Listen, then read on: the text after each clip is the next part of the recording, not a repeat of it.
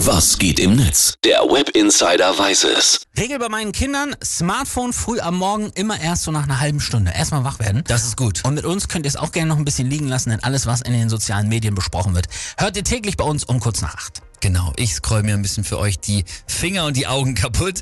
Und gerade gibt's da wieder eine ganz große Diskussion in den sozialen Medien über eine Sache, und die wir uns irgendwie gar nicht mehr ausdrücken könnten, nämlich Emojis. Ja, brauchen wir ne? alle, liebe ich. Obwohl ich bin manchmal wirklich erstaunt, welche Emojis man scheinbar ja lieber nicht benutzen soll. Da gibt's ja Regeln anscheinend, ne? Ja, und da sind wir auch schon genau beim Thema. Fangen wir aber erstmal an mit den beliebtesten Emojis. Welche sind das wohl? Rat mal. Äh, wahrscheinlich immer noch das Smiley mit den Tränen in den Augen vor Lachen. Ganz genau. Oh, Okay. Wirklich ja auch schon seit Jahren ungeschlagen auf der Eins und deswegen gilt natürlich eigentlich bitte das nicht mehr verwenden. Natürlich. Oder wie der User Klebe hier schreibt, an alle Cool Kids, beim Emoji ist es eigentlich wie beim Jugendwort. Es gilt die einfache Regel, wenn deine Eltern es benutzen, ist es für dich schon wieder tabu.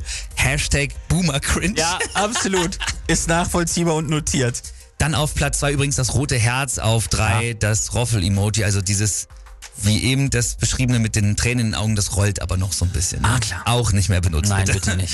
Dann äh, gibt es unter den mittlerweile 3633 Was? Emojis, ja, Wow. aber auch schon einige, die man besser nicht benutzen sollte. Das sagt zum Beispiel auch der Trendreport von Adobe. Kannst wieder raten, was sollte man nicht mehr benutzen? Die drei Tropfen und die Aubergine. Gut, ey. Okay. Also die Aubergine ist auf jeden Fall ganz oben dabei für alle, die unterm Stein leben. Ne? Das benutzt man natürlich als Sinnbild für das männliche Geschlechtsteil. Natürlich. Aber auch der Kackhaufen oder Ja. das äh, verärgerte Smiley, wer die benutzt, so heißt es in dem Trendreport, der kommt nachweislich bei anderen Usern nicht so gut an. Das verärgert ist das mit den Schimpfwörtern vor dem Mund? nee, das ist, ähm, zieht die Augenbrauen so nach innen. Ah, okay, gut. Ja, Das nehme ich sind auch die mit. feinen Unterschiede. Ja, Gott sei Dank. Mareile schreibt dazu, ich habe gerade aus Versehen das Aubergine-Emoji an meinen Chef geschickt. Er hatte es schon gesehen, bevor ich es löschen konnte. Nein. K-Bye, ich habe meine Kündigung schon rausgeschickt. Eieiei.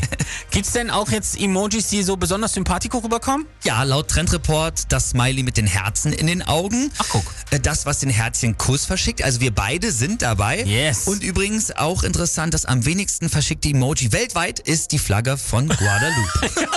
Warum sollte man die auch benutzen? Also, fassen wir nochmal zusammen. Emojis helfen uns oft, uns besser auszudrücken. Ja. Sie können aber auch missverständlich sein. Generell gilt, Emojis benutzen macht immer Bock. Ja, 62 Prozent der Befragten haben angegeben, sich durch Emojis mental besser zu fühlen und jeder Fünfte findet auch Emojis sorgen für mehr Toleranz. So, guck, eine bessere Welt durch Emojis. Quasi. Ja, und Granscham schreibt dazu noch, vor 5000 Jahren hat sich die Menschheit von den Hieroglyphen zur Schriftsprache weiterentwickelt und jetzt gehen wir wieder zurück, nämlich zu den Emojis. Ja.